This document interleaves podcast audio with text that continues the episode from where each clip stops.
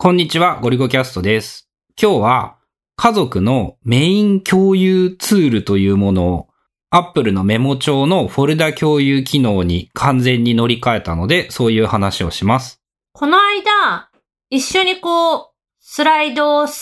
共同で制作するとか、原稿を共同で書くみたいなことをやっているときに、二人で何か、こうデータとか文章とか何かしらのものを共有するには、Apple 標準のメモ帳を使うのが一番簡単で楽なんじゃないっていう話から、いろいろ触ってたら、あ、これ、フォルダ共有っていうのができて、メモ帳に作ったフォルダを共有しておけば、そのフォルダ内に入ったメモ帳は、全部お互いにこう共有ができて、編集もできるみたいなことにたどり着き、もうこれでいいんじゃないっていうので、一週間ぐらい経ったかなだね。まあ、もともと、例えば、買い物リストは Apple のリマインダーで共有していたり、カレンダーの共有をしていたりっていうので、まあ、共有の、情報共有の手段っていうのは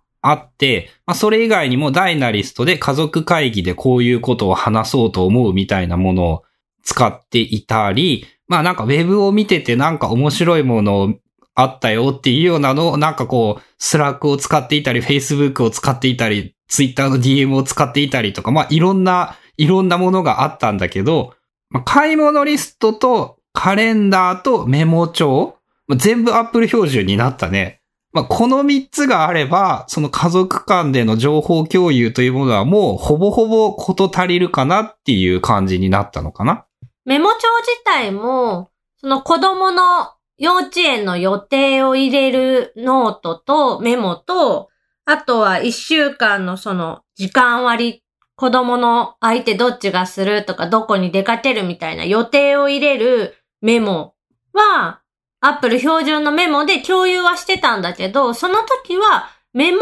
帳、1個のメモを共有かけてるだけで、フォルダー全体を共有みたいなことはしてなかったんだよね。まあ、してなかったというか、当時できなかったんだよね。確か iOS13? 多分13のタイミングのアップデートでできるようになったような気がするんだけど、ちょっと正確には覚えてなくて。で、まあそういうタイミングでできるようになって、フォルダ共有しておくと、なんかね、こう、ちょっと、ちょっとしたことをメモ帳で1週間使ってみて、そのウェブで見てて面白いと思ったぞっていうものも、かつては例えば Slack でなんか面白いものを入れるスレッドみたいなのがあって、そこに URL を置いとくみたいな使い方をしてたりしたんだけど、そういうのもまあメモ帳に置いておくようになったら、なんかそっちの方がコミュニケーションが取りやすいというか、使いやすくなって、なんかウェブで面白いのとかあって、この前春菜が共有してくれたやつとかは、こう、読んだよっていう証とともになんか良さげなやつとかを、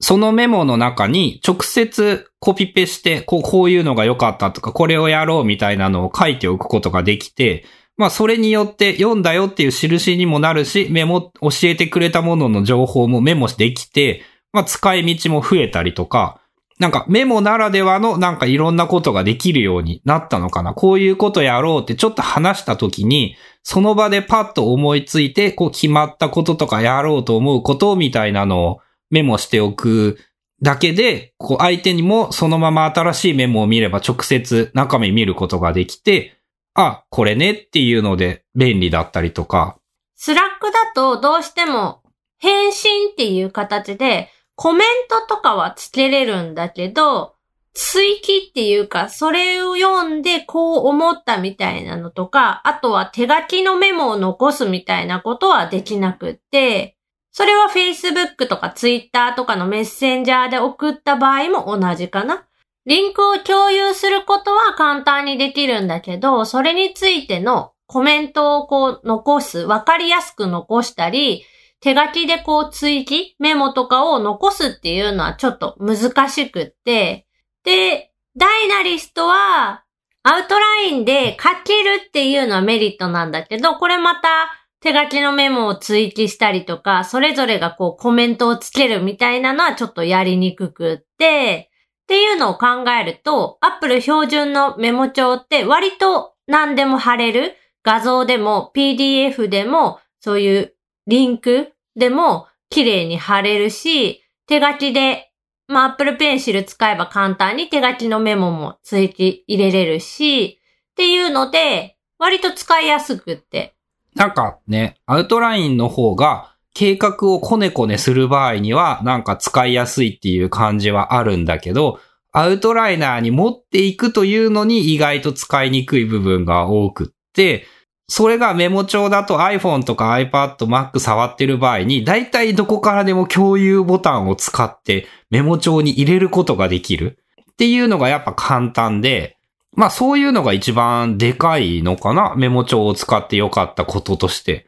まああとフォルダ単位なので、そのトピックを切りやすいっていうのもあるのか。まあ、家族会議のためのダイナリストの共有のファイルっていうのはあるけど、そこになんかこんなん面白かったよっていう話だったり、なんか幼稚園の資料を貼っといたりっていうことはやっぱやりづらいけど、メモ帳ならまあそういうことは何も気にせず、どんなジャンルのものでもとりあえず入れといて、まあお互いにどうやって見たよとかっていうことをどうするかとか、まあいろいろ細かくまだわかんない部分はあるけど、まあ何でも入れとけばいいやぐらいな感じで、うまく使える、使えそうな気がしているって感じなのかな？まあ、あとは、使い終わったらアーカイブっていうかもう削除しちゃったりとか、適宜、その、それぞれの場所、保存するんだったら保存、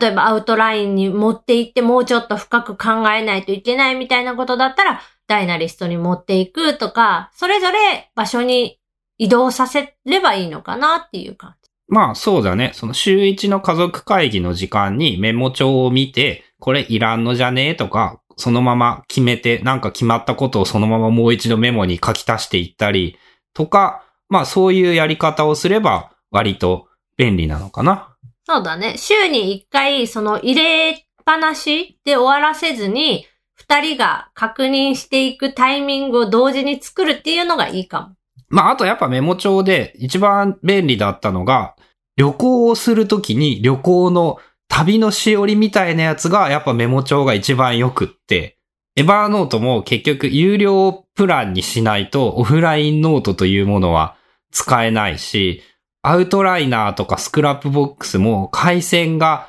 弱い場所でちゃんとメモを表示できるか不安なんだけど、メモ帳で旅行の資料だけ、こう、ピン止めして一番上に表示っていう風にしておけば、まあ割と旅に出た時にそのままそこに、それを開けば大体どこに行こうと思っているとか、どういうことをしようと思っているみたいなのも見られるし、まあそのままさらについでに結構直接書いていたりするよね。旅の記録みたいなことを。春菜の場合は、使ったお金どこで何円使って何したみたいな記録を、その場で書くのにメモ帳に追記しちゃう。とかっていう使い方もできて、まあ、個人レベルでも旅、どっか行くときにそういうホテルの情報みたいなことだったり、何らかのものはメールとかからわざわざコピペしてメモ帳に入れてたりもするんだけど、そういう意味でもこう、やっぱまさに名前の通りのメモに使っているという言い方が一番正しいんだけど、